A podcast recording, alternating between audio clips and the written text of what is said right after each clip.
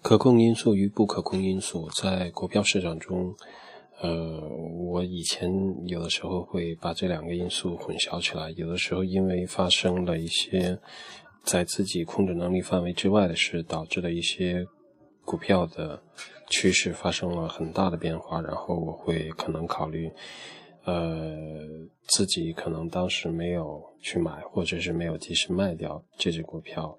而有很多就是后来的一些关于自己当时没有做这件事的遗憾。其实现在回过头来想，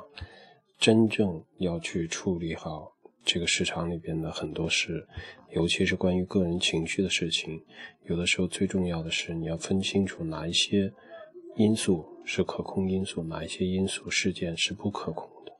如果一件事情确实是因为外因不可控的，而引起的，那你唯一可以控制的是你如何去反应，你如何去应对，你如何去做，你能够去反应的事情。这个是处理情绪的一个最基本的一个出发点。